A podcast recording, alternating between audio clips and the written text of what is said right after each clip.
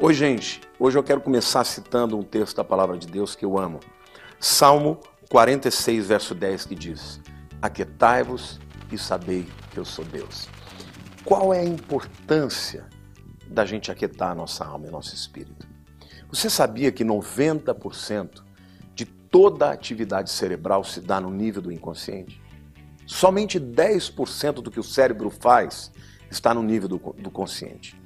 Portanto, é absolutamente impossível que o seu inconsciente não interfira no seu consciente.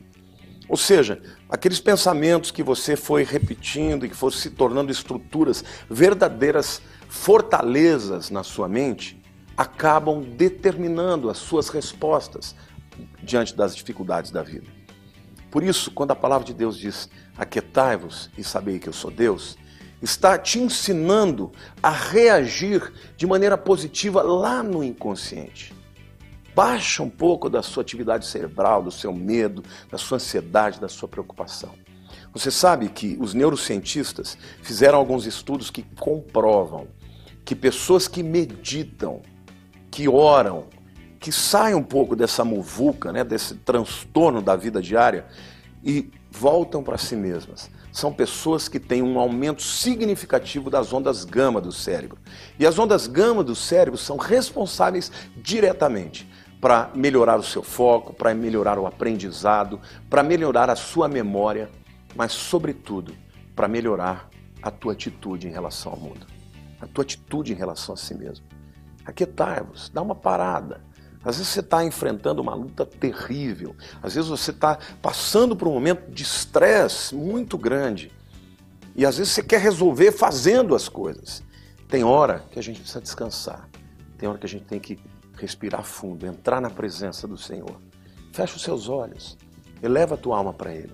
Faz como Davi fazia. A minha alma, porque está abatida, espera em Deus. E aí, gradativamente, o Espírito Santo começa a trabalhar no seu inconsciente e vai transformando devagarinho a incredulidade em fé, em esperança, o temor em convicção de que a presença de Deus garantirá a nossa vitória. Quais as consequências? Não só no mundo espiritual, no mundo físico, no mundo emocional, pessoas que meditam são pessoas menos estressadas, você vai brigar menos com a tua mulher, vai ter menos vontade de brigar com seus filhos, vai enfrentar o trânsito de uma outra maneira, vai trabalhar de uma maneira mais positiva e certamente você terá como norte, como convicção, como base da tua vida que o Senhor é Deus e que Ele é por, por você. A palavra de Deus diz: se Deus é por nós, quem será contra nós? Querido, aquieta a tua alma. Eu não sei o que você está passando, mas de uma coisa eu sei: o Pai do céu sabe exatamente qual é a tua dificuldade. Aquieta, aquietai-vos e sabei que eu sou Deus.